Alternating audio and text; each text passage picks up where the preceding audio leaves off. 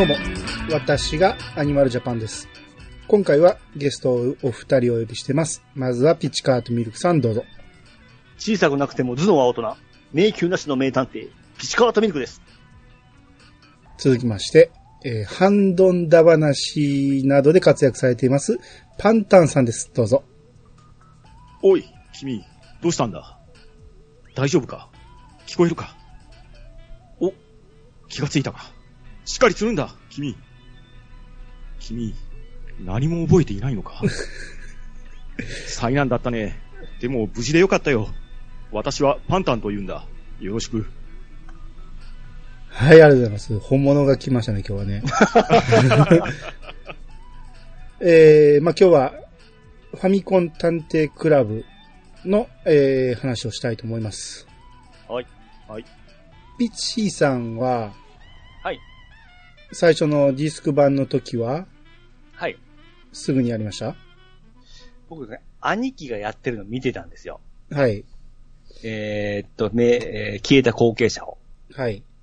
で、前編終わったところでもう僕も無償にやりたくなりまして、うん。そっから見なくなりました。兄貴が終わってから僕やり始めまして、うん。そっからどっぷりハマりましたね。あ、そっか。これセーブデータ一つでしたっけ？もう覚えてないんですけども、兄貴やった後に僕やりましたね。そうですね。多分再開とあれしかなかったと思う。えうん。まあまあでも、発売直後ぐらいですよね。えそうですね、はい。うん。うん。僕はね、直後ではない、ちょっと空いたぐらいやと思うんですけど、一応ディスクシステムもやりまして、はいはいはいはい。うん。パンタンさんは、ファミコン版は、や、僕はやってないんですよ。やってない。おー、うん。パンタンさんともあろうものが。いやー、これ、いや、ディスクシステムのゲームをあまりやらなかったっていうところが大きいかと思うんですけど、はいはいはい。なんかね、面白いんだっていうのは、うっすら聞いてたんですよ。うん。はいはいはいはい。聞いてたんですけど、追蔵触らぬままずっと過ごしてしまい、うん。結局、リメイクが出たっていう噂も聞きながらもそっちもやらずじまいで、で、そのまま過ごしてきてたんですよ。ちょうど今回初デビューだったんですねいや、。そうです。今回初デビューですね。なんと。めちゃめちゃ聞,、聞いてみたい意見ですね。うん。ちなみにあの、二人、ポートピアはされました？オートピアしました。しましたよ。僕ですね、あの、ちょっとちっちゃかったんで、ポートピアよく理解できんかったんですよ。うん。あー、なるほど。えーそれでね、あのーまあ、面白い兄貴とか聞いてよったんですけど、よく理解できんかったんですけども、うん。うん。まあ、思えばこれきっかけでアドベンチャーゲームがちょっと好きになってきたっていう感じなんですね。ここれはどっちを指してんの？後ろにいた、えーっと、消えた後継者。ファミコン探偵。あーそっちでしょ？今、ポートピアの話から急にこっち来たからね。うん僕はあっちよりはこっちから、あの、アドベンチャーゲームに入った、本格的に入ったオホーってことですね。ツクもやってないって言ってたもんね。そうなんですよ。あー、サンマの名探偵は？あ、じゃあ、じゃあやりました、やりました。いの方はさっきでしょ？や、でも、これをやってからアドベンチャーゲーム面白くなってから、これ以降にいろんなものをやっていったんですよ。あだから、サンマの名探偵の方が後ってことですね、やったのあとです。はい。うんはい。なるほど。うん。まあまあ、目覚めさせてくれたってことですね。そうです。探偵の。はいそうもう血が。推理するということですね。なるほどね。はい。うんあちなみに、ピッチさんはスーファミ版はやりましたか？やりました。うんもう大ファンなんでファミタンシリーズ全部買ってきましたね。ああ、なるほどね。あれは、はいニンテンドーパワー専用やったんですよね。そうですね。はい。うん。だから僕はあれ出てたことも知らんかったぐらいで。もうあれワクワクでずっともうローソンにその、多分配信日並んでいったから待ってましたもん。ももうすごいですね。うんはいはいものすごい楽しみだったんですよ。じゃあ、ファミコン版とスーファミ版とスイッチ版はい。で、ピチさんはある程度、こう、違いとかがわかるわけですね。あ、わかります。はい、そうですね。はい。なるほど。じゃあ、いろいろ聞いていきたいと思いますんで。はい。えー、まず、ウィキペディアから、えー説明しますが、えーファミコン探偵クラブは、任天堂のファミリーコンピューター、ディスクシステムなどで発売されたアドベンチャーゲームのシリーズ。全部で3作発表されている。えー、まあ最初がファミコン探偵クラブ、消えた後継者。これは1988年4月27日に全編発売されたと。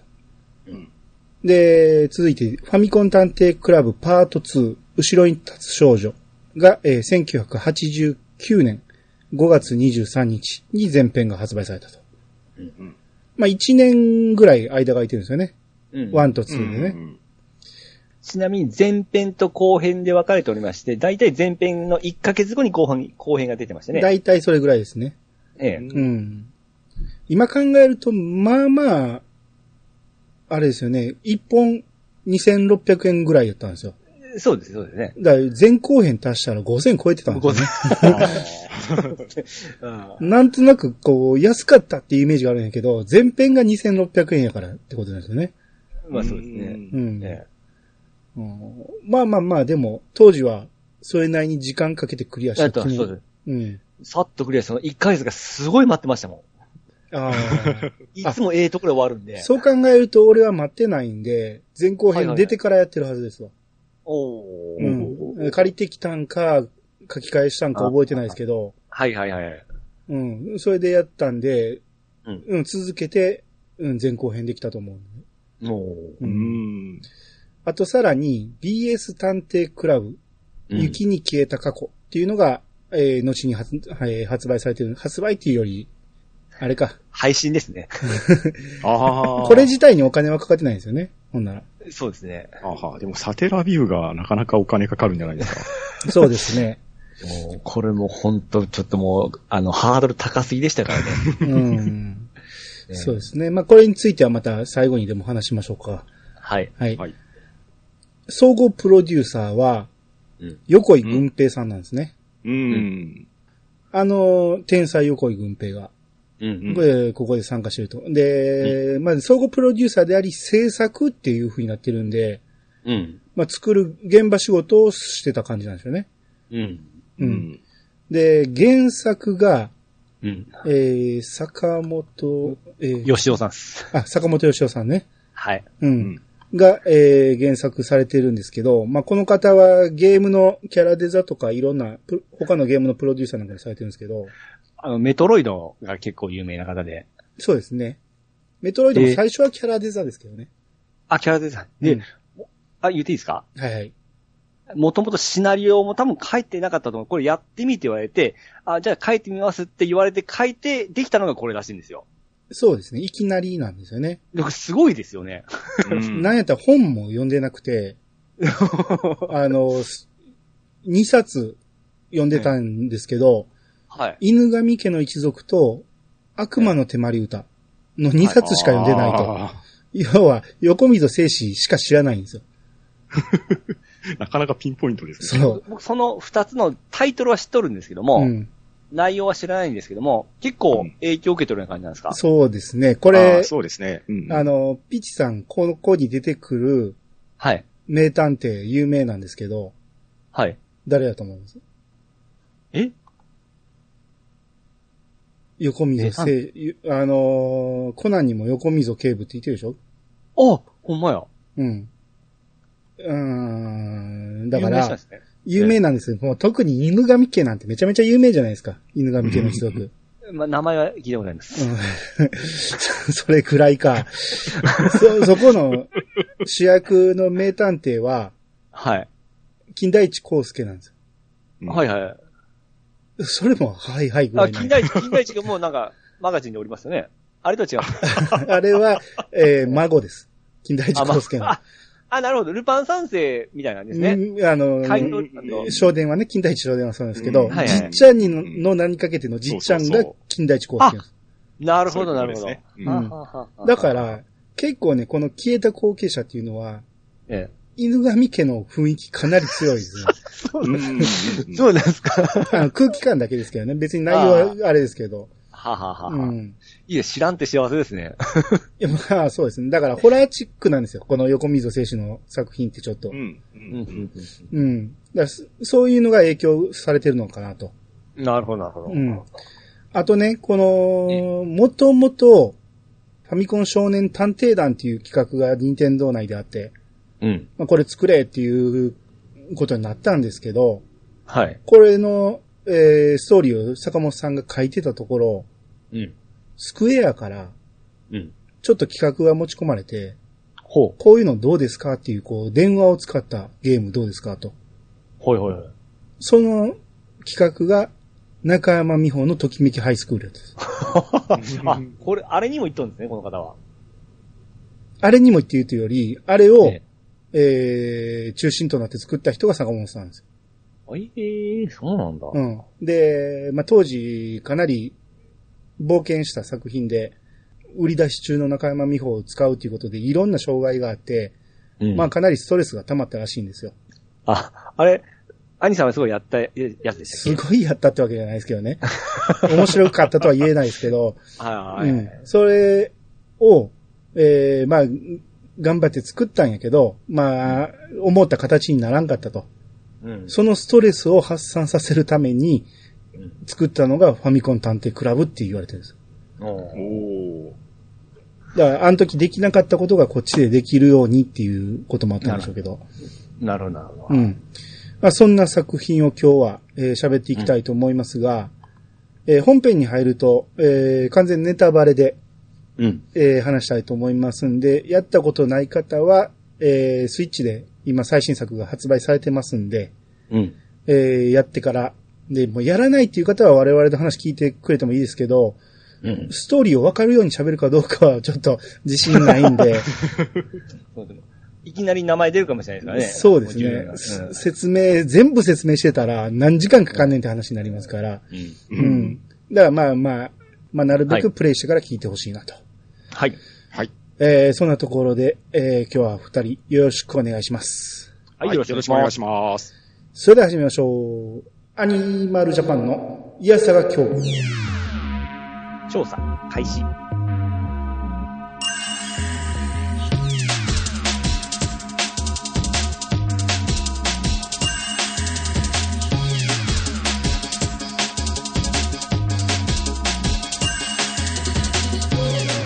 この番組は私アニマルジャパンが毎回ゲストを呼んで一つのテーマを好きなように好きなだけ話すポッドキャストです。改めまして、どうもです。どうもです。です。はい。えー、もう内容にちょっと入っていきますけど、はい。はいまあ、消えた子、もちろんお二人消えた後継者からやりましたよね。あ、もちろんですよ。もちろんですよ。うん。まあ、こっちはパート1という形なんで、えうんうんうん。まあ、どんなストーリーかざっくり言うと、えはい。えー、あやしろ、じゃあ、まあす主人公からいこうか。主人公は、まあ、少年なんですよね。少年探偵なんですけど、うん。はい自分の記憶を失ってると。う。うんん。うん。ほんで、パンタンさんが一番最初にもも、あの、モノマネしてくれた、うん。あの人に、えー、助けられた。あの人の名前が、かん間。今言い過ぎ、言い過ぎた。えっ、と、アマチさんですほんま。そうですね。あ、僕は、あの、アマチ、アマチ言いたかったんですああの、抜き作戦とかできて、ありだった。なんで、なんで、そうです。はいいや、この頃、あの、トンチンカンも見てたんで、結構アマチっていう名前で、クスクスしてたんですよ。あ、そうですか。はい。はい。まあ、えー、アマチっていうね、人に、はい男の人に助けてもらって、えー、まあ、こう事件を解決しながら記憶を取り戻していくっていう話なんですけど、うんうんうん。まあ一緒に事務所で探偵業としてやってるのが、えー、立花あゆみさん。はい。はい。あゆみちゃんかなあゆみちゃんですね。うん。えー、まあお二人はもう17歳なんですよね。はい。うんうんうん。この時点でもまだ17か。まああゆみちゃんってまだ高校生なんですね。そうですね。うん。あんなにべったりしてて大丈夫ですかね？結構こう調べ物とかしてくれてましたね。そうですよ。うん。うん。しっかりともうオフィスレディぐらいにやってましたけどね。そうですよね。なんかもう、うん、まあ後で言いますけど、が、ガラッと変わってましたからね。だってグラフィックの向上とともに。まあそうですね。うん。で、まあある事件っていうのが、こう、綾代菊さんっていう方が、うん。えー、お年寄りなんですけど、えー、不審な死を遂げたっていうことで、はい。まあ一応は心臓、心不全で亡くなったんですけど、うん。ちょっと怪しいということで、えー、執事の善蔵さんがうん。依頼してきたということで、はい。うん。なんか、菊さんが遺言書を作ったとこで、はいはいはい。遺言書を甥っ子姪っ子の前で公開した直後やったんですよね。うん。はい。うん。で、菊さんには、この、後取り、えー、娘がいてるんですけど、娘が行方不明ということで、いないということでしょうがなく、甥いっ子姪っ子、えー、だから甥いっ子の上の幹事さんと、はい。で、姪っ子のあずささん、うん。で、下の二郎さん。うん。まあこれまあ、ええおさん、おばちゃんなんですけど、はい。まあこの人らの前で、えー、遺言書を公開したということで、うん。まあそっからいろんな事件が巻き起こっていくってことですよね。はいはいはい。うん。ピーチさんどうですか？理解できました？もうもう、もちろん。何回やっとる思ってんですか？ええ。あ、そっか、何回もやってたらわかるか。ええ、ええ。まあでも、正正直小学校の頃はようわからなかったですよ。ここで覚えた言葉もいろいろありましたし、例えば？後継者って何やっていうこの多分後継者もわからなかった。後継者すらわからんかったか。わからなかったですよ。いや、そりゃ小学生はわからんですよ。いや、わかるやろ、小学生やで。あと、うつぎっていう読み方もここで覚えましたね。うつぎってね、僕は多分、そのパッケージとか全然なかったんで、まあ、これひらがなでずっと表示ひらがなで出てるから、うん。うんうん今回ちょっと違和感なんですよ。あ空ー、空の木と書いてうつぎじゃないですかうつ。ぎそうそうそう。これし昔からそう思ってました、この字。だって僕、本、あの、攻略本とか持ってましたから。なるほどね。見てたんですよ。僕は、ひらがなでしか見てなかったから、はいはいはい。空の木とは一切思わんかって、はい。あの、宇宙のうに、ええ。えー、つ、ああ。うん、三髄のつね、はいはい、に木やと思ってたんですよ。あーはいはいはいはいはいはい。うん、とか、まあまあ、とにかく空なんて一切頭に浮かんでこんかったから、あ、今回で初めて発見したような感じですか？いや、まあ何回か目にしてるかもしれんけど、あんま気にしてなかった。あんま気にしてなかっった。た。はははは今回がこの空木って書いて、うつぎがすっげえ違和感でしたね。おー ああ、なるほど。うん。おそっからですか？そう、まあそっからですね。はいはいはい。うん。あ、まああと違和感で言うと、もうさっき言いますけど、あゆみちゃんのね、ええ。グラですよね。ああ、はいはい。うん。ピチさんはすごく気に入ったと。在庫ですね。あーその、今回、今回、ええ初見のパンタンさんは、あゆみちゃんはのグラフィックについてどう思います、いや、あの、僕は単純にすごいな、綺麗だなって思いましたけどね。うん、うん、うん、あの、そ特にはい、特にアップの場面が多いじゃないですか。うん。はい、はい、はい。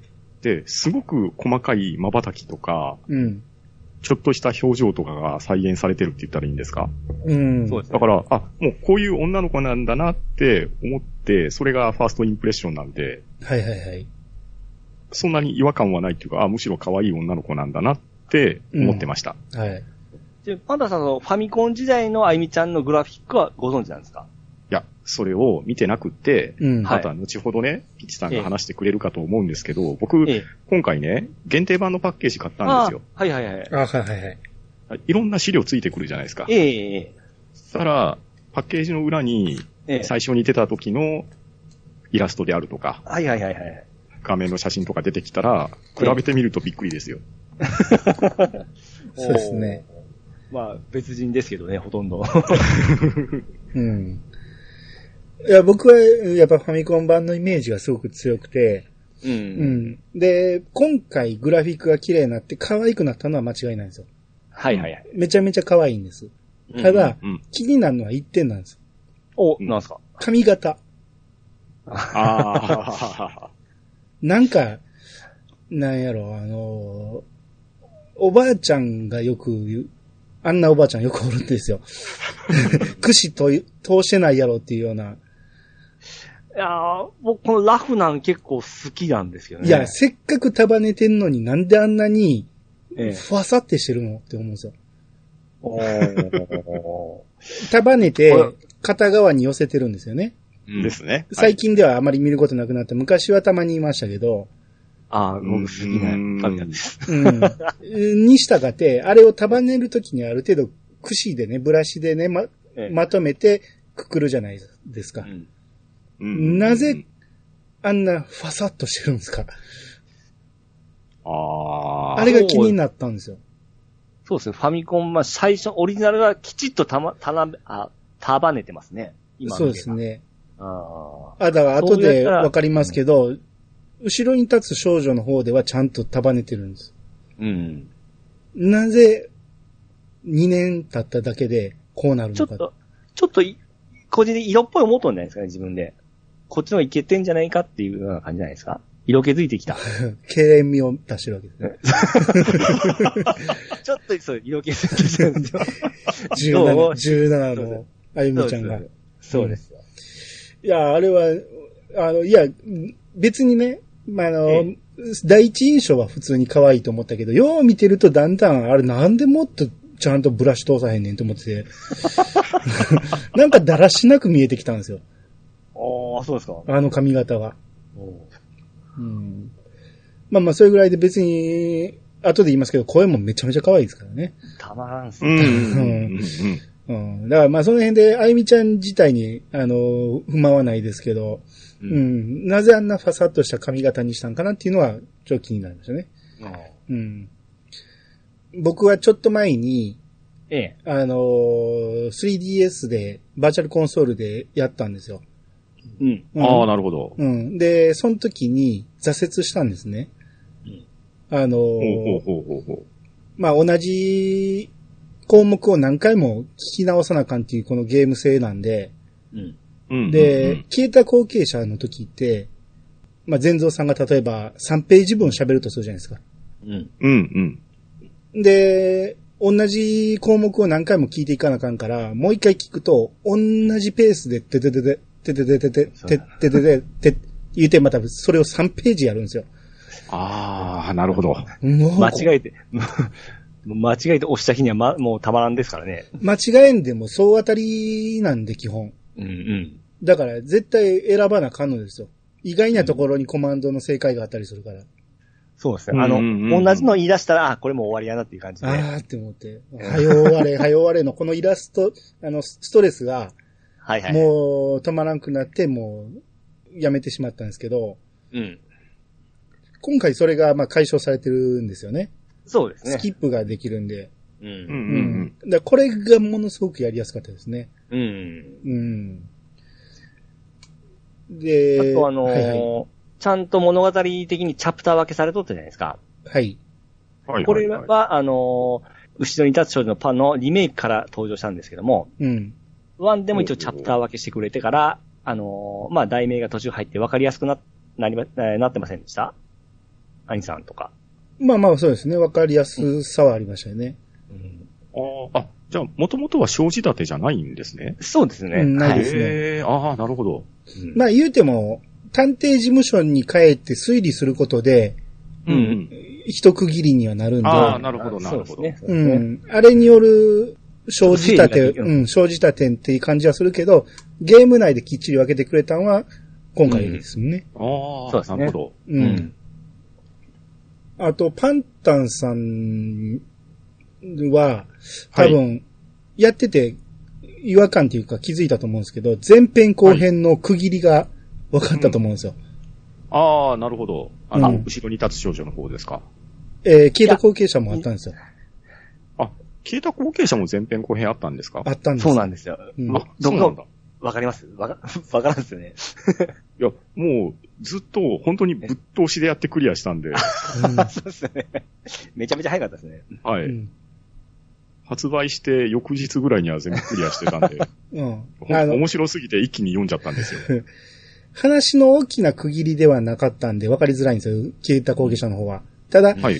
あのー急に、ダダダダダって、この主人公が喋り始めるところがあって、はいはいはい。急にバサッと切れるところがあるんですけど、それが、ジローの死、っていうか、ジローが死んだことで、全蔵さんが電話かけてきたっていうところ。はい。あありましたね。はい。うんあそこが前編の終わりなんですよ。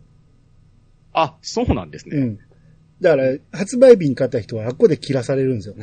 ま、待たされるんですよ。ああ、めちゃめちゃそれはなかなかですね。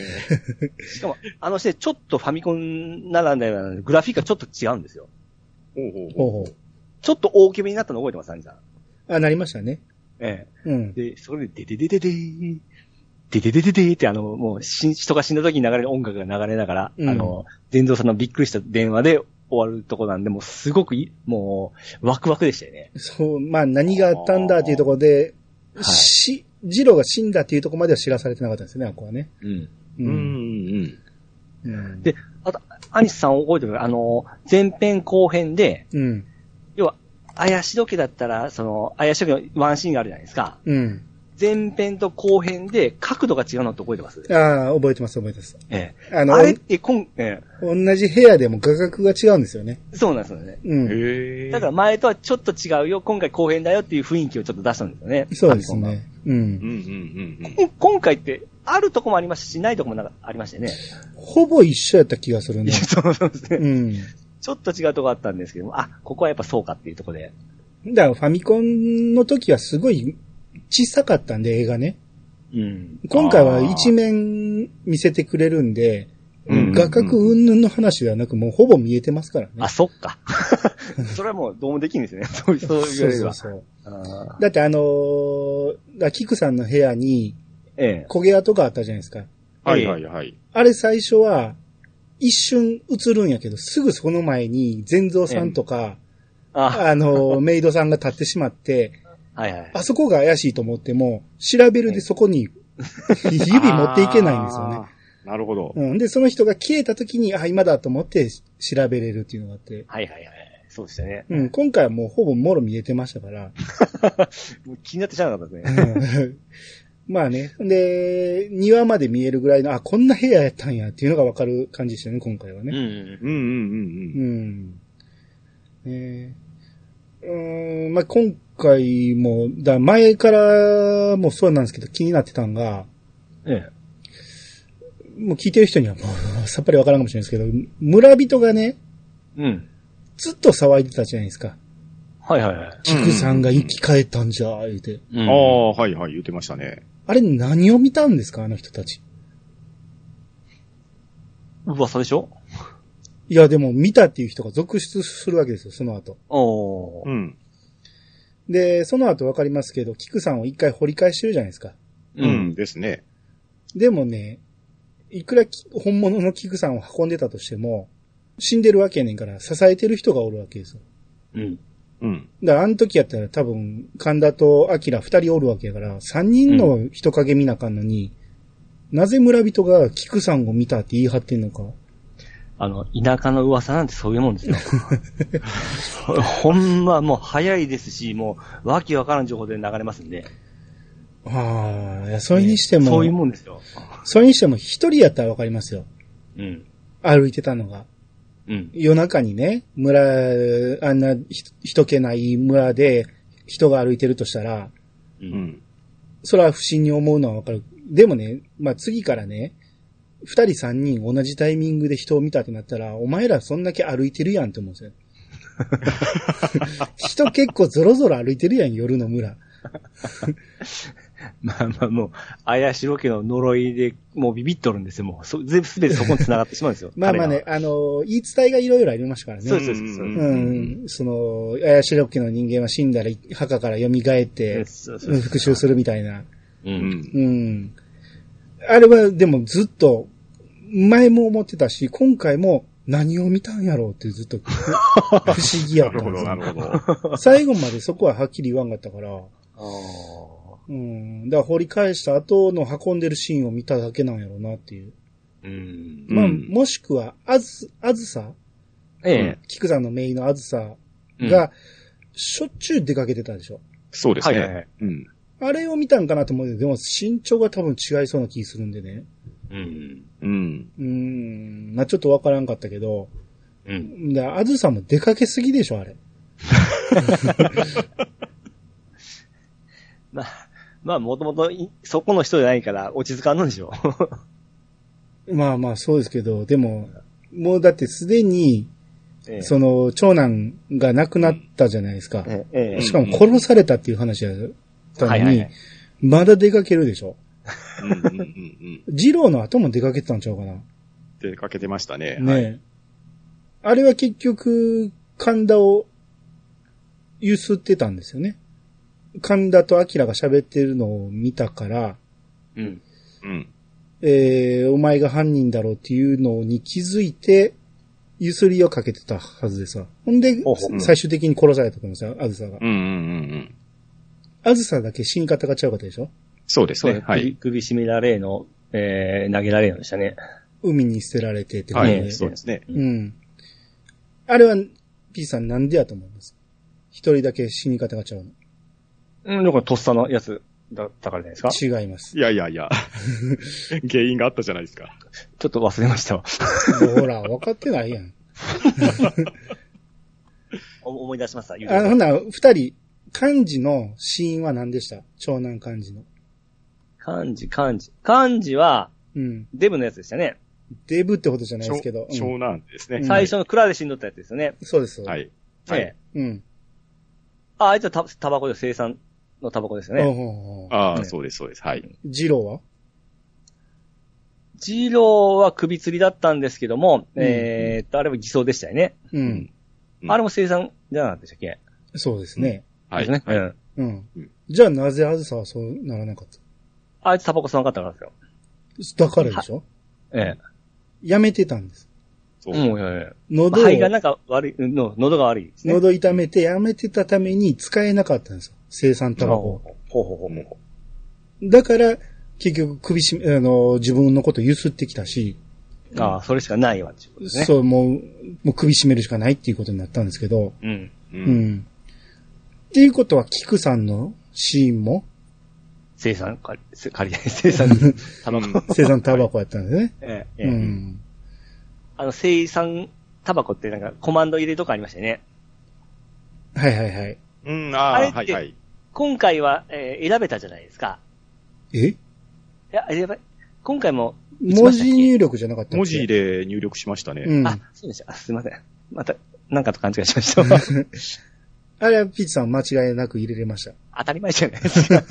まあ、さあ何回もなってたらそうか。ファミコンの時は、何やったっけって、あの、悩んだ記憶がありますね。ああ、まあまあそうですね。まあんそんなに難しくはないけど、そんなに簡単でもない感じですもんね。うん。ちょうどいい難易度だと思うんですよ。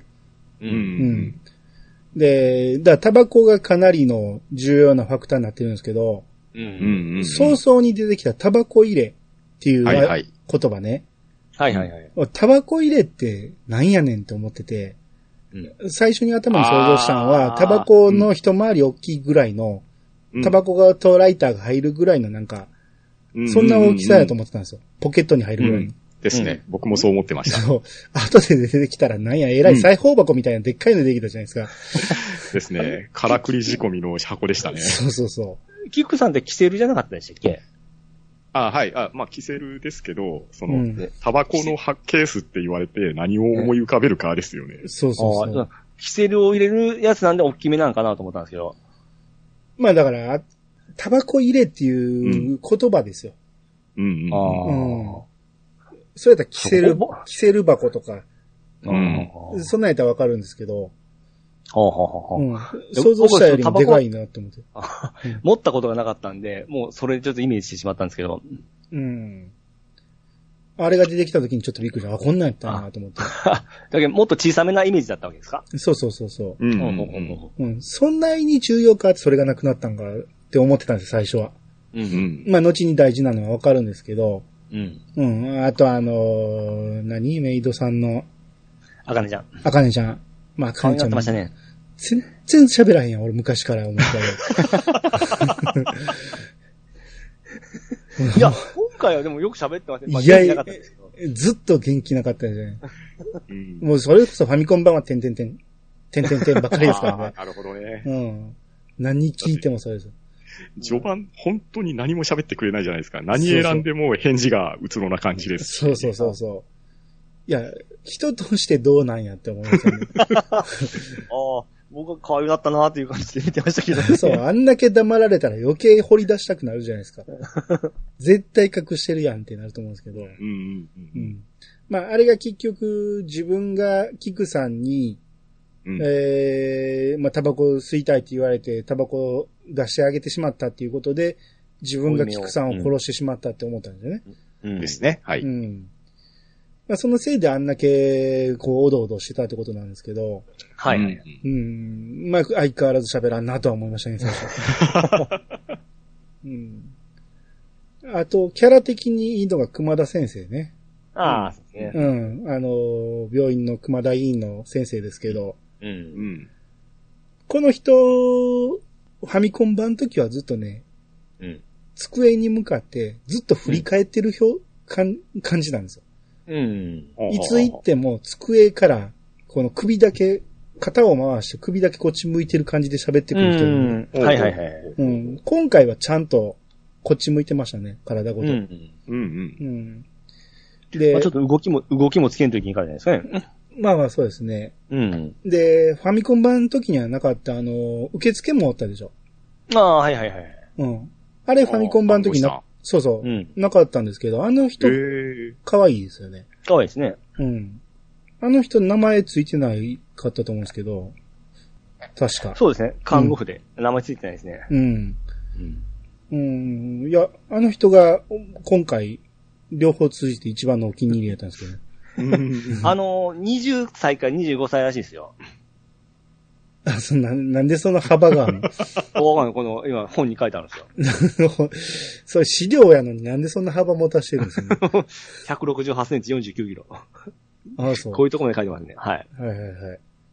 うん、まあまあ、この熊田先生が結構ノリノリで一緒になってこう操作してくれると。うん。うん。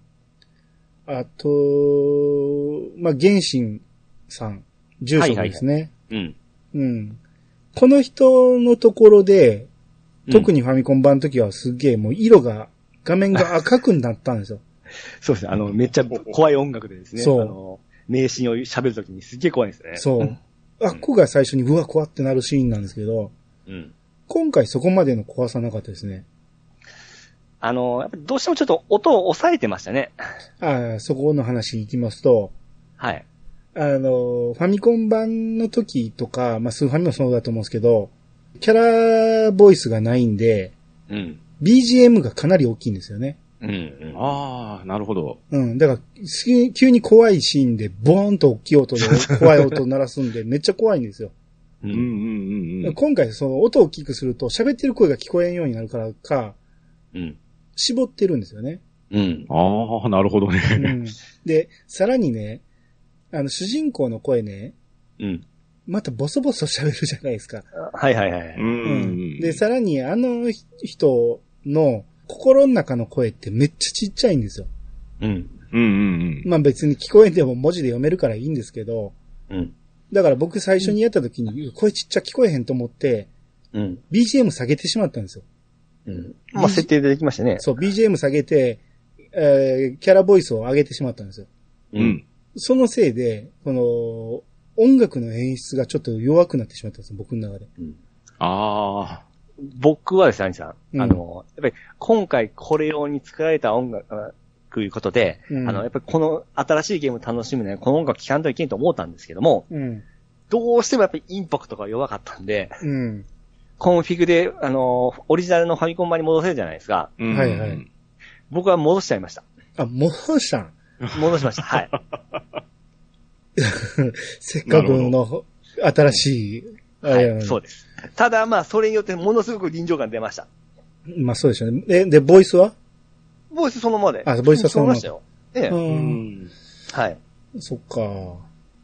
だったらまあ、いい感じでしたよ、やっぱ。うんまあ、初めてやるパンタンさんは多分、うんそんな違和感なくできたと違和思うんですけど。感なくしましたね、はい。うん。まあ、これは後に喋る、後ろに立つ少女でもっと鮮明鮮明になってくるんですよ、この違いがね。そうそうですね。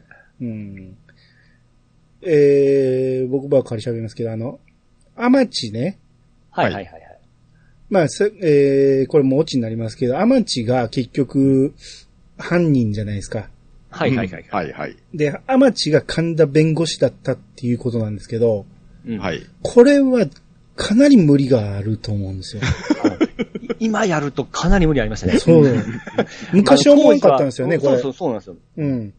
でなぜ？うん。いや、僕らはまあ分かってるじゃないですか。はいパンタンさん初めてやったじゃないですか。はい。パンタンさんぐらいだとやっぱりすぐ分かりました？あ、あ、こいつ怪しいもう初見で怪しいなっていうのはプンプンするんですけど、うん。まええあまあでも、そこはそれとして話は追っかけていこうかなと思ったんです。ただ、はいはい。僕ね、途中で、あれもしかしてって思ったのが、うん。はい。アキラっていたじゃないですか。ええはい。林ロ家の漢字の息子。漢字の息子ね。うん。グーダラ息子ですね。あれの写真が出てきた時に、あれこれアマチに似てんなとか思って、もしかしてこっちなのかって一瞬だけ思ったんですよ。ほうほうほうほうん。あ、でもさすがにこれは年齢的にもおかしいなと思って、その考えは一旦封印して、うんで、そのまま進めていってたら、あ、やっぱりこいつだったかって感じではありましたね。え、アキラの写真と神田は関係ないと思うんです？よ。うん、関係ないんですよ。関係ないんですけど、うん。あの写真がパッと出てきて、うん。まあ、これはデザイン的な問題だと思うんですけど、うん。あの、アキラのね、若い時の写真じゃないですか。うん、はいはいはい。はい。で、あの顔のまんま単発にして大きくなったらアマチみたいになるのかなって、ちょっとうがった考え方をしちゃったんですよ。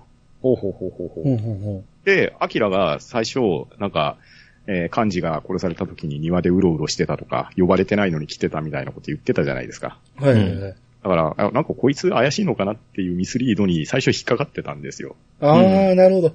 そういうことですね。まあ、ええそうですね。最初怪しそうに出してましたもんね、こいつ。うんうんうん。うん。まあでも、思った以上に小物だったっていうオチだったんですけど。あそうですね。あの、死んだだけですからね。うんいやー、でもね、あれも、はい。アマチっていうのは偽名じゃないですか。うんそれも主人公に向けてだけの、うん。たった一人に向けての、あの、偽名なんですけど、うん。神田っていうのは、善蔵さんとかみんな合ってるわけじゃないですか。ですよ。はい。絶対このまま行くといつかバレるじゃないですか。いや、あの、だって神田事務所に行きょうたじゃないですか、主人公そうそうそう、そこですよ。絶対あの、ああいう事務所って写真ありますよね。そう。いや、写真がなくても、ばったり出会うことって、そう、弁護士やねんから仕事せなあかんじゃないですか。途中からなんか出張言うて、いうん、あの、行かなくて済む設定は作ったけど、最初のうちはいつか会うかわからんっていうドキドキがあるはずなんですよ。そううんうんそれ僕らがドキドキしましたね。分かっとる分ですね。あ、俺でも完璧に忘れてました、これ。あ、マジですか？うん、アマチとカン、だからアマチが怪しいのは分かってたけど、そこイコール神田っていうところまで繋がらんかったんですよ。あはははまあ、それ忘れてやってたんで、ええ。まあ途中で思い出しましたけどね。あ、こことここは一緒かと思って。でもこれ無理があるなと思って。そうで いや、その、もう、昔のゲームならやっぱり、あの、時代背景が違いますから、うん。もうなんか、今だったらスマホとか携帯やったらこんなんすぐなのにとか思いながら、あの、うん邪心、邪推になりながらちょっと見てしまったんですけども、はいあはまあ、時代背景だからしゃあないんですけどねい。。そうですね。まあ、そうですね。明らかに昭和な設定ですもんね。そうですねそうなんですよね。うん。あの、連絡取るのも一苦労みたいな感じで。うん。宇津木探偵事務所に、あの、ラジカセがあったりね。うんうんうんうん。はいはいはいはい。そうそうそう。でね、漢字が殺されてた倉庫の中にファミコンの箱とか置いてたじゃないですか。ありました、そこまで。あ、見てなかったな。えーありました、ありました。ちゃんと、あの、うんミルで探したら、はい。あの、ファミコンの箱が置いてあるような説明してくれるんですよ。へえ。本当他にも、隣の町に行って、うん。ね多分、兄さんとかわかるんじゃないですかね。コスモスの自動販売機のあパロッタやなんかはあれああ、それは見ました、見ました。ありましたよね。なんか、ホロモスとか書いてましたけど。はいはい懐かしい思いながら 見ました、見ました。うん。ねうん。まあだから時代背景はもうそこ守ってるんですよね。ですよね。うん。まあだから携帯がないからすれ違いも起こるっていうのもあって。うんうんうんううん。ん。ああの時代だからこそできたトリックでもありますよね。まあもちろんそうですけど。うんうん。うん。最後がね、土蔵になるじゃないですか。3D の、うんはいはいはい。うん、土蔵に入っていく。あれね、うんまあ主人公が入った後ね、う。うんん。要は後ろからかん、えー、天地さんが入ってくる。もう、完全に表情が変わって顔に傷つけられてるっていう。うん。うん。あの状態で入ってくるのはいいんですけど、う。うんん。あのーその前に善蔵さんがおったはずなんですよね。うんは。い。地蔵さん倒されてましたね。そう。そうですね善蔵さんを殴るのは、ものすごいリスクやと思うんですよ。この、この後のこと何にも考えてないとあの、思うんですよ。うまくこれが遂行したとしてもですよね。うん。成功してもね。う。うんん。いや、で、結局、警察呼ばれてるわけやし、うんその後。うん。いや、こんだけ、ものすごい練りに練った犯罪を犯してきたのに、最後が甘すぎるやろっていう。まあまあ。だって最後、だってダンジョンですもうんあのーだからこ、主人公に、すごい、その、うまいこと、後継者の印うんを見つけさせるっていうために、わざと探偵を指名して、え。うん。うん。ほんで、ここに来さして、こう、自分はアマチとしてうまい具合に誘導して、うん。印に導こうとしたのはわかるんですけど、そこはうまいことやってんねんけど、最後の最後の爪が甘すぎるっていうか、出た。あーそこまではね、このアマチかなり頭の切れる人やなと思って、よくできたトリックやなと思ったんやけど、まあもう最後ちょっと野心がかっもう勝ってしまったんですけど。もう、もう、こいつ殺したら手に入ると思ったんですけそうそうど、そうでも全蔵さん殴ったら絶対あかんでしょ。で、今回そのダンジョンもだいぶわかりやすくなってましたね。あ、そうなんですかあ、そうそうそう、そうなんですよ。ファミコン時代ですね。まあ僕も幼かったのはあるんですけど、ほんま、ようわからなかったんですよ。あの、マッピングもできなかったし。いや、もう僕ダンジョンに入った瞬間、これポートピアかって思ったんですけど、そうですね。ああのポートピアの 3D ダンジョンよりももっとわかりにくい感じなんですか？だってマップも見れなかったと思いますし、まあそう書いてやってたような気がします。なるほど、うんで、僕昔の動画を今回見たんですけど、ファミコン版。はいはいはい。あの、正面しか見えないんですよ。だからあ、右左は、向かんと、そっちはいに。行けるかどうかがわかんないんですよ。壁なのか、そっちに道があるのか。だから、すっごいややこしいんですよ。そうそうそう最後参ったなっていうのがお覚えてますもん。うん。だからあ全部、マッピング、自分でマッピングしていかんと分かりづらい。まあ言うても広くないかうんうんら、あれなんですけど。そうですよね。ーうんうんほんと四角でこう、万字みたいになってるような、だけなんですよね。はいはいはい。うん。うんうん。はいはい。うん。あれはでもね、ちょっと難易度低いなと思って、もうちょっと説明を省いといてもらった方が、うん。あそこからその、何、動物の絵でうん。方角まで分かるようになってるじゃないですか。うんうん。ですね。わかりますね、ピッチさん。あ、これ何が書いてました？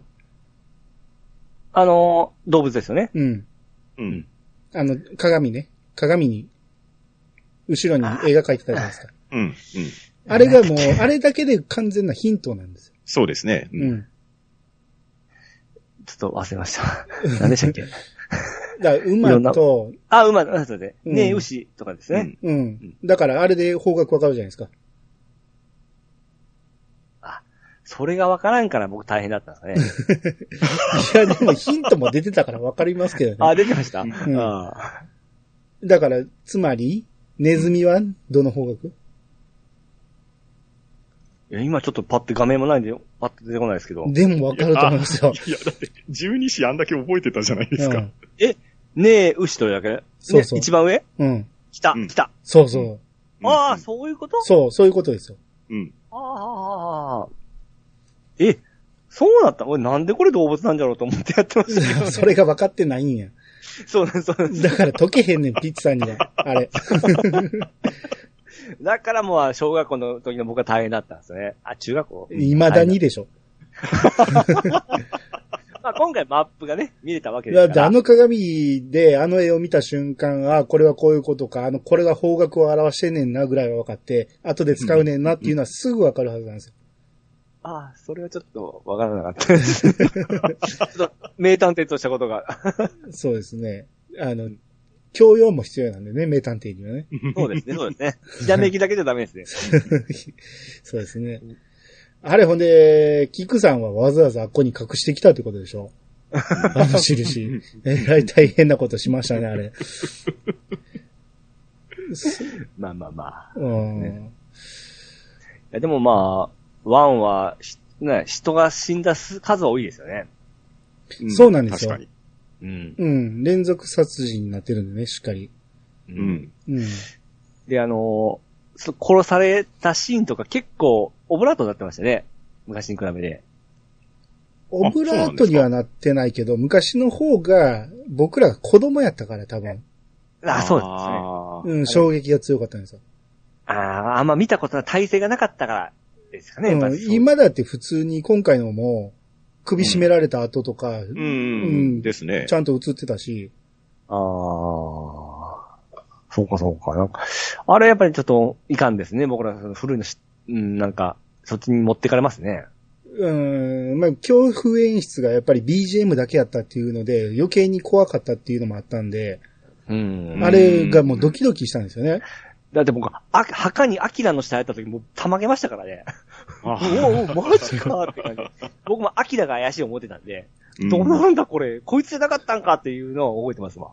うんまあまあ、最初のミスリードですからね、アキラが怪しいっていうのはね。うんうんう。うんで、まあ、オチ的なところでいくと、う。うんん。その、主人公の出生が明らかになるわけじゃないですか。うん。なりましたね。はい。うんまさかの、その、菊さんの孫だったんですね、自分がね。そうね。うんうんううんん。これは、これも僕忘れてたんで、はいはい。ちょっと今回新鮮に驚けましたね。あ、そうやったっけ？と思って。そのタイトルもまた素晴らしいですね。消えた後継者がお前やったんかっていう話ですよね。ん？まあまあ、そういうなりますよね。おーうん俺も、あうまいなぁと思った、思いまして。うん。うん。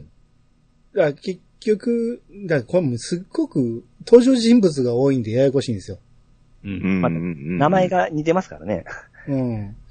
だから自分の母親であるユリ、菊の娘ユリが、えー、追って、さらに、その、ユリと、その、腹違いの弟がおるじゃないですか。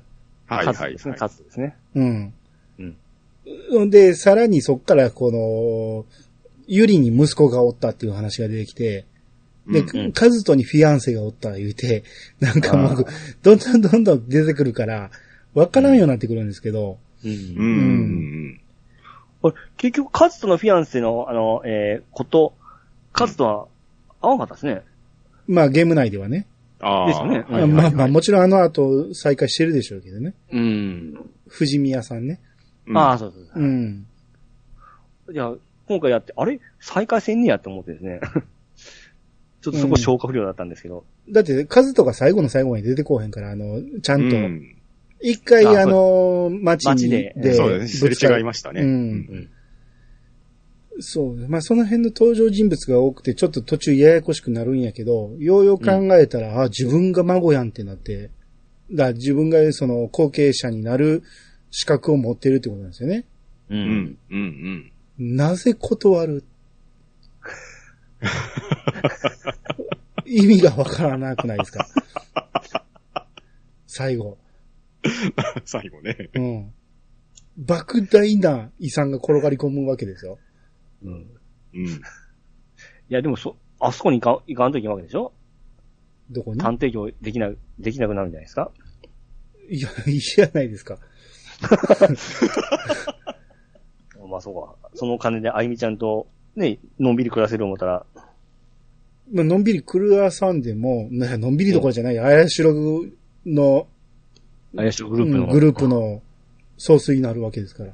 うん。うん。だから、なんやったら、買い取ればいいじゃないですか、宇津木探偵事務所。ああ、オーナーに。オーナーになればいいんですよ。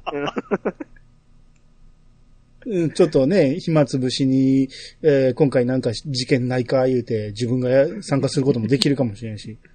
そうですね先生はアゴレですからななるわけですね。そうですよ。オーナーですから。あれ断るのは、まあまあ、その、美談としてはいいかもしれんけど、うん、うんちょっと不自然ですよね。莫大な金ですからね。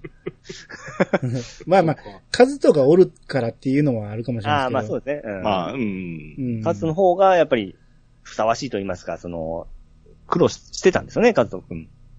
まあまあそうですね。うんそうですねうん。法律家を目指してたんですよねう。。うんん。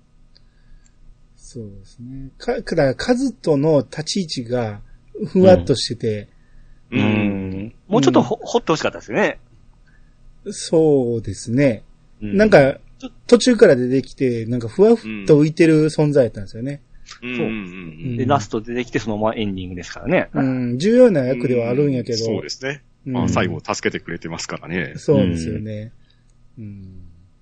え？パンタンさんどうでした？初プレイは。あ、そうですね。いや、もう面白かったですよ。本当に休む間なく一気にクリアした感じだったんで。あうん。あ僕絶対パンタンさんやったことあるから、こんな早終わったかな思ってたんですよ。いやいやいやいや、もう本当初見ですね。初プレイですね。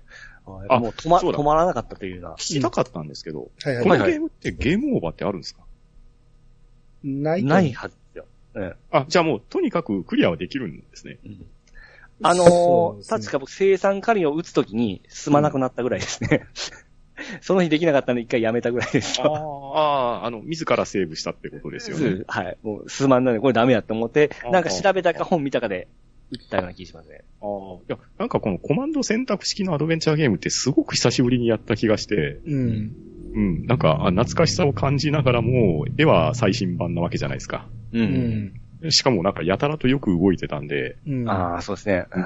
あとね、まあまた後ほど出ると思いますけど、声優さんの演技がどれもこれもすごいなって思って、う。うんん。うん。いやだから本当に買ってよかったなって思いました。もう、だ分かった分かったです。ピッチさんがこれをクリアした後に、ええ。バシッと決めてやりましたと。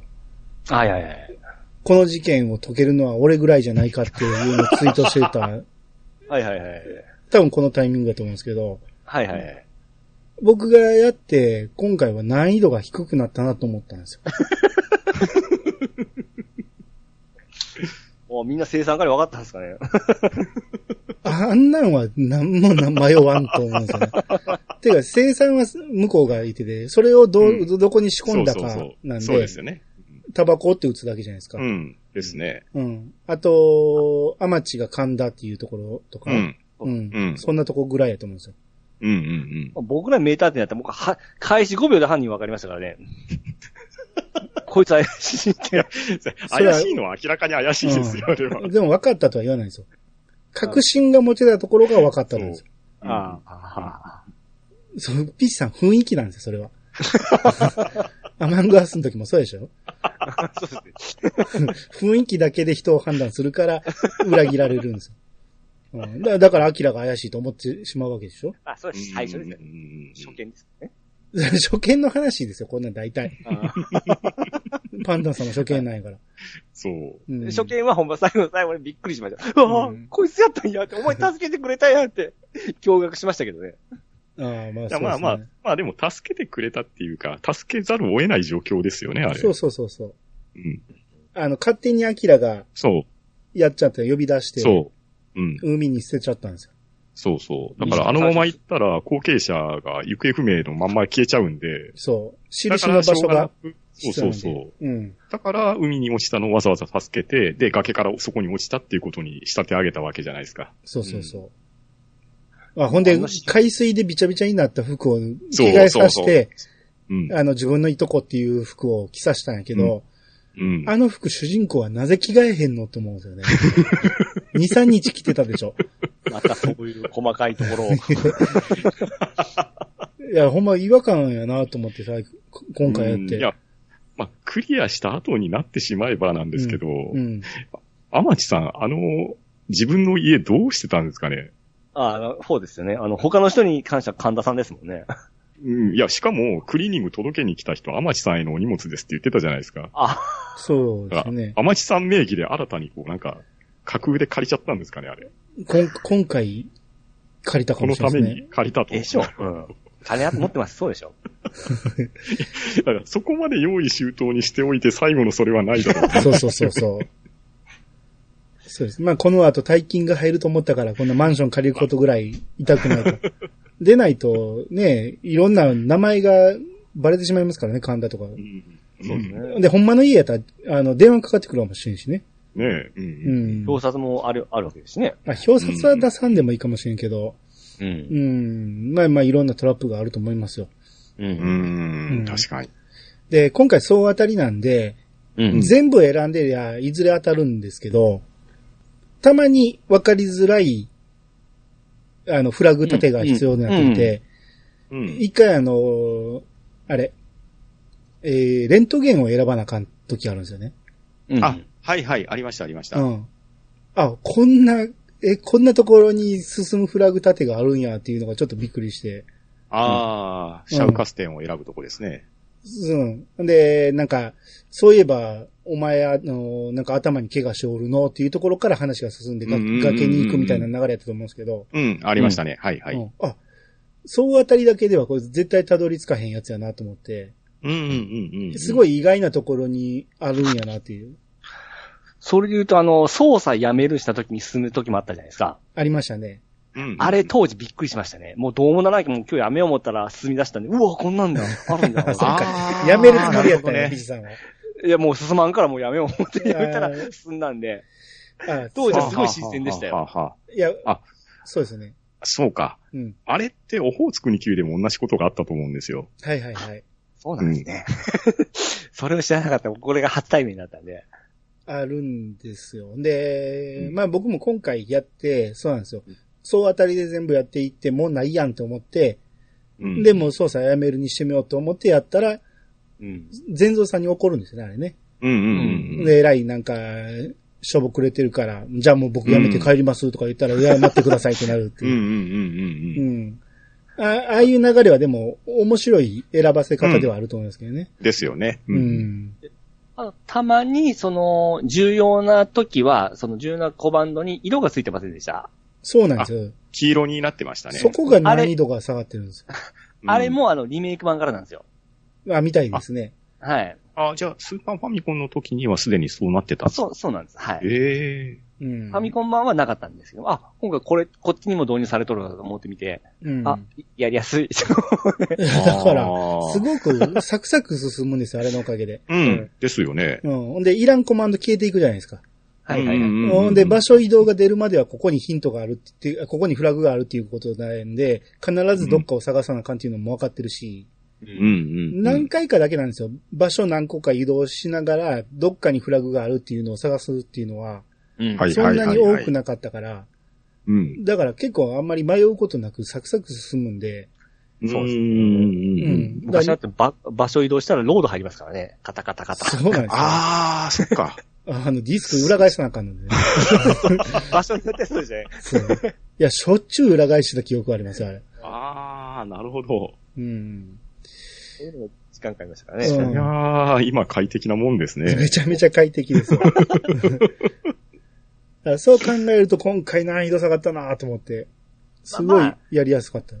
そうです。物語を楽しんでくれみたいな感じでしょうああ、ね。まあまあ、そうでしょうね。そうですね。ううんん。まあ現代風にチューンアップした、いい、僕はいいアレンジだと思いますあんで。ーあ、あと、そう、聞いてみたかったんですけどね。はいはい。はいまあ、絵が綺麗になっているから、背景とかもいろんなもんがあるわけじゃないですか。うんはい。で、まあ、終わってしまえば、あの、事務所にあった日本人形の謎が解けるわけなんですけど、そうですね。あれってファミコン版とかでも、あの、異彩を放つ放つ日本人形って置いてたんですか？なんか、ありました、ありました。ありましたグラフィックがちょっと、うん。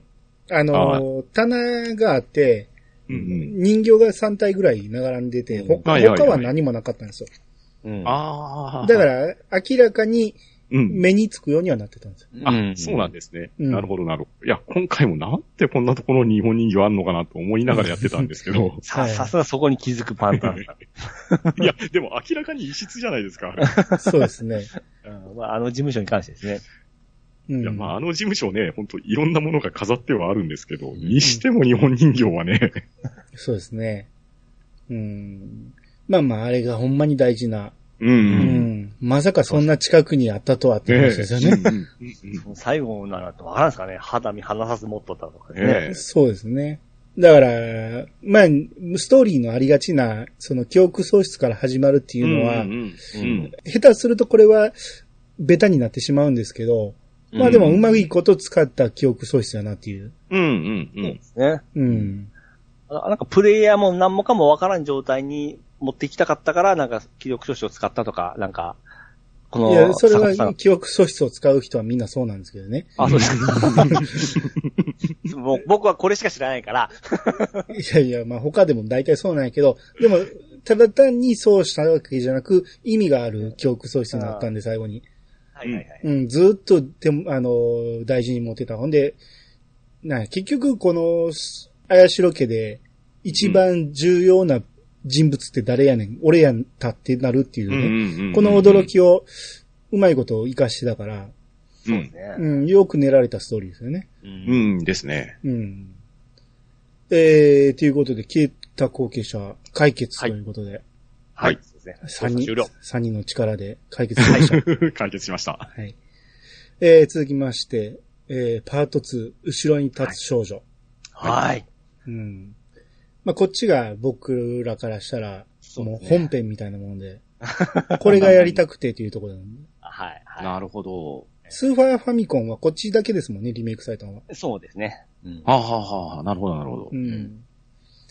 なんで、えー、まあ、どういうストーリーかというと、時間は戻るんですよね。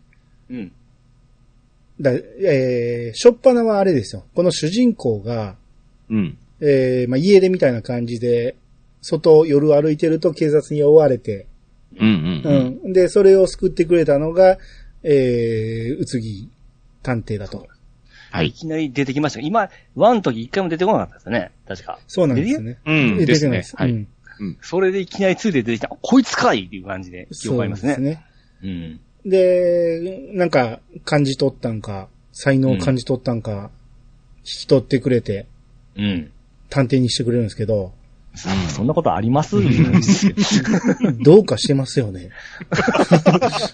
家出中の未成年を引き取ってって、別に記憶喪失でもないねんから、実家わかるじゃないですか。だからこの時点では、あの、何、引き取られてる義理のおお親になりますけど、うんでもわかるじゃないですか、そこ。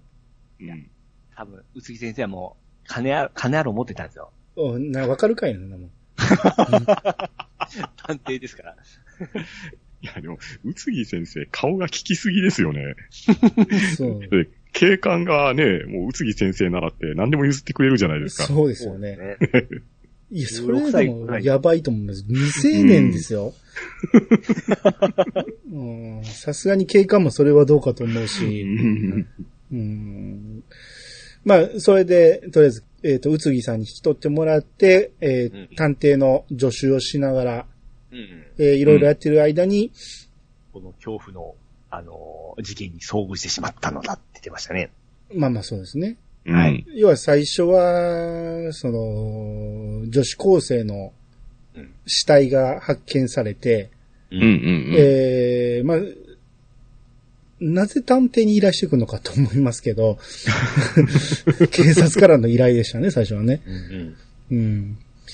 で、それを調べていくうちに、まあ、二つの事件が絡まるんですよね。うん。そうですね。はい。。事件ですね。はい。うん。だから過去のもうそろそろ、え事故にー、なろうかというそうです。ね。うん。と、えー今起きたその女子高生の、うん。えー川に上がった死体と、うん。うん。この事件、だから、宇津木さんは、事故間近のその事件を調べる。だから君はそっち調べときなさいみたいな感じで。やるんですけど、うん。まあ、警察からあれ依頼されたら報酬もらえるんでしょうかね。あ、どうなんでしょうか。依頼人警察でしょ、これ。だから。うんうんうん。それもあれですよ。じゃないと、そんなこと、そんなことあるんかなと思いますけど。まあ、それも未成年が動いてますからね。そうですね。うん。まあ、ここで未成年っていうことがミソで、ちょうど同年代だということで、うん。その、亡くなった少女の高校で聞き込みができるようになるんですよね。そうですね。入りやすいからうんね。うんうん。まあ、ここで噂が明らかになりまして、はい。えー、何高校でしたっけ？牛光高校牛光高校うん。はい。にある噂とは何でしょう、ピチさん？あのですね、えー階段まで夜、えー一人で学校におりますと、後ろから声が聞こえます。うん。で振り向くとそこには血まみれの少女が立っていた。という噂ですね。はいはいはい。はい。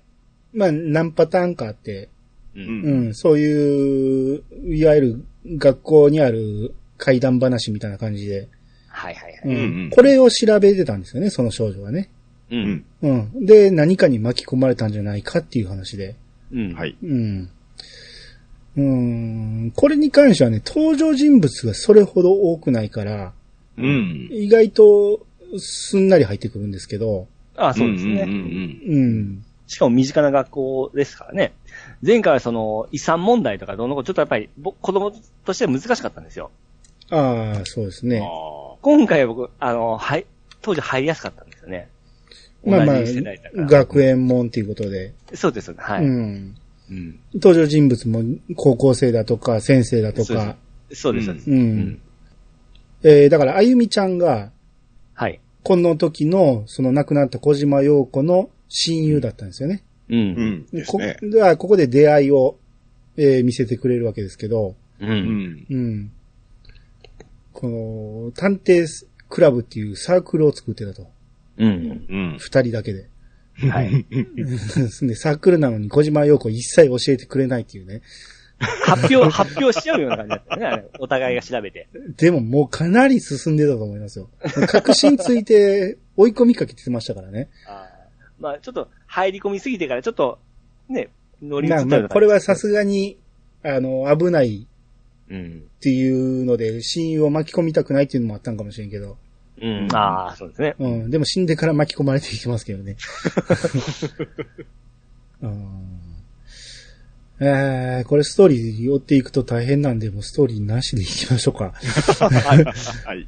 気になるところをいろいろ言っていきたいんですけど、はいはいはい。うん。あのーこれだから、僕、今回、あの、バーチャルコンソール持ってたから、触りをちょっとやってみたんですけど、うん。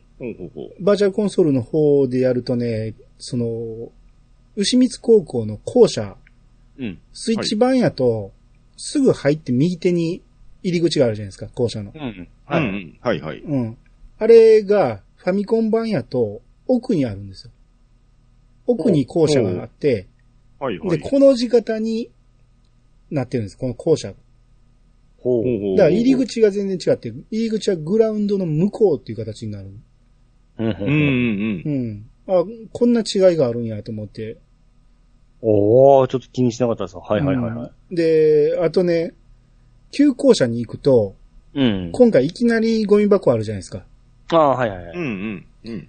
うん。昔のファミコン版は最初旧校舎行ってもゴミ箱ないんですよ。なかったでしたか？うん。で、ピチさんさっき言った前編と後編で画角が変わるって言ってたじゃないですか。ああ、はいはいはい。画角が変わってちょっとずれるとゴミ箱が登場するんですよ。なるほど。あ そうでしたか。うんあまあ、使い方は一緒でしたけど、ああなるほど、こういう風に変えてくるんやと思って。あの、昔もまあドット絵だったんで、色の違いがはっきり分かりましたね、壁の。まあ、今回もわかりましたけどね。今回も割とはっきりわかりますよね。あなたにわかりづらいだけで。あ まあそうですね。色弱にはちょっと、あれなんですけども、うん前ははっきり分かってたんで。うんまあ、あれは結局ミスリードやったんですか、あの方ねんですね。うんはいはい。うん最後の最後までそうやと思わせましたからね。うんまあ思ってましたけどね。うんあと、その消えた後継者との違いで言うと、考えるっていうコマンドになるんですよ。思い出すコマンドが。うんうんうん。はいはいはい。前は記憶喪失やったから思い出すっていうコマンドがあって、ただ、うんそれを記憶を思い出すだけじゃなくて、いろんな思い出すっていう使い方があったんですけど、うんうん。今回後ろに立つ少女になると、もう考えるっていうコマンドになってしまうんで、ううんもう使い道がいっぱいあるんですよね。うんうんううん。ん。で、いっぱいある割に、てんてんてんてんだったりするんですけど、もっと考えろよって思うんですけど、先に推理して考えるんでしたっけ、あれ？そうなんですよ。あれだわ、うんあれもね、順番逆じゃないですか、その並べる位置。はいはいはいはい。うん推理するを上に持ってきといてほしいんですよね。うんそうですね。最初に絶対そうです。推理してから考えて。うん。そうですね。下から上でしたね。うん。だから、先に上にあるもんやから考えるをしてしまったら、先に推理するだろうって言って、う んじ順番を教えてあるだろうみたいなこと言われるけど、うんうん知らんがな、ほんなら逆に並べといてくれよって思うんですけど、うん。ああ、でも昔からそうなんですけど、その、うんコマンドって一番下まで行って、うん。次、一番下からさらに下を押したら上に来てほしいじゃないですか。ああ、そうですよね。今回ならん、今回ならなかったですね。そうそう、前もならんし、今回もならないんですよね。そう、そう思った、思い出した。ちょっとレスポンス悪くなかったですか？ちょっと遅いかな。ああ。ですよね。あれ僕だけじゃなかったですね。なんかこう、ちょっと、あの、レスポンス悪いなっていうのが何回いやいや、でも、気になるほどではないですけど、うんええ。うーん、そうやね。もっとポンポンポンって進みたいところも進めないっていうのはありますよね。。うんうん。だから一旦思ったらまた同じとこ押しとんですよね。あ、はい上上がってなかったと思って。はいはいはい。うん。のが何度かありましたね。うん。あと、これ、あの、あれは分かったでしょ？あのー前編後編のうん。区切り目はパンタンさんこれはっきり分かったでしょ？えこれでも前編後編の区切り目ってどこだったんですか？ああ、わかるんですかあの、田崎さんってことじゃないですか、用務員の。はい。はい。ああいつがめちゃめちゃ怪しくて、怪しかったじゃないですか。怪しかったですね。はいあ。いつが逃げたじゃないですか。逃げました、逃げました。あ、はい。そうなんですよ。あ、あそこが区切れだったんですか？はい。違うよ。え？あゆみちゃんが来るんですよ。うん探偵事務所に。あ、そうです。はいはい。それはあ、あゆみちゃんが来てあれですか？薬そう盛られるところですか？そうそうそうそう。そうそうそう。あ意識が朦朧と。うん。なるほど、少し前ですね。そ なるほどう。。何自信満々に間違えてんの？せや、せや、せや。それで、あ、どうなるんやいうとこで、そうこあの、もう、ドキドキワクワクですよ。まさかあゆみちゃんが犯人って思わせうるん終わり方なんですよ。ああ、なるほど。うん。そうそうそ意識が朦そうか、じゃあ朧として。、うんあそこで、もう待てを食らってたわけですね。そうそなんですよういうことなんですよね。ああ、それは気になりますよね。うん。後編に入って、あの、田崎が逃げて追っかけるじゃないですか。はい、かけました。はい。あれ、ファミコン版って、確かあれ、ちょっと探しますよね。違う。あれは、えあゆみちゃんを探すんです。後編にあ入ってやみちゃ、んですね。そうそう後編に入ってあゆみちゃんがいない。あれは何やったんやろうと思ったら置き手紙があって、うん。うん、あのーだからその前に主人公があゆみちゃんは危険だから、あのー捜査に参加させてはいけないと思って冷たくうん。すると、うん。うん。あゆみちゃんが悲しそうにうん帰っていくんやけど、後で現れて、で、コーヒー飲む、でも飲めよって言って、じゃあ、私が入れるわって言って、入れてくれたうあゆみちゃんのコーヒーを飲んだら、そうそう。寝かされてしまうと。そうですね。で、後編始まって目が覚めたら、こあの、起きて紙があって、やっぱりあのー許せないと。うんそうそううん犯人が許せないから私捜査しますと。うんそうです。うんで、これはあゆみちゃん危ないっていうことで探すっていうくだりになるんですけど、うん。今回スイッチ版では、うん。普通に街を歩いてるっていうか、その、いろんな人に声かけたりする感じだったじゃないですか。そうですね。はい。あれがファミコン版の時は、うん。うん。これもまた 3D 操作になるんですよ。そうそうそうそう。そうなんですね。はいちょっと行ったり来たりするんですよ。街の中をまた進む、右向くみたいな感じで。なるほど。あ、僕、あれ、田崎探すのだったらずっと頭も、なってましたわ。違う違う。いや、これは僕今回動画見てお思い出しました。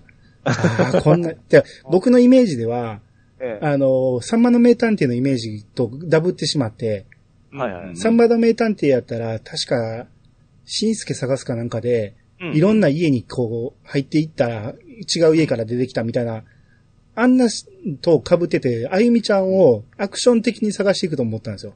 うん。で、今回動画見たらただ単に 3D で、あの、街をうろうろちょろ歩いてて、で、各交差点でひそこにおる人に話を聞いていくっていう感じ。うん。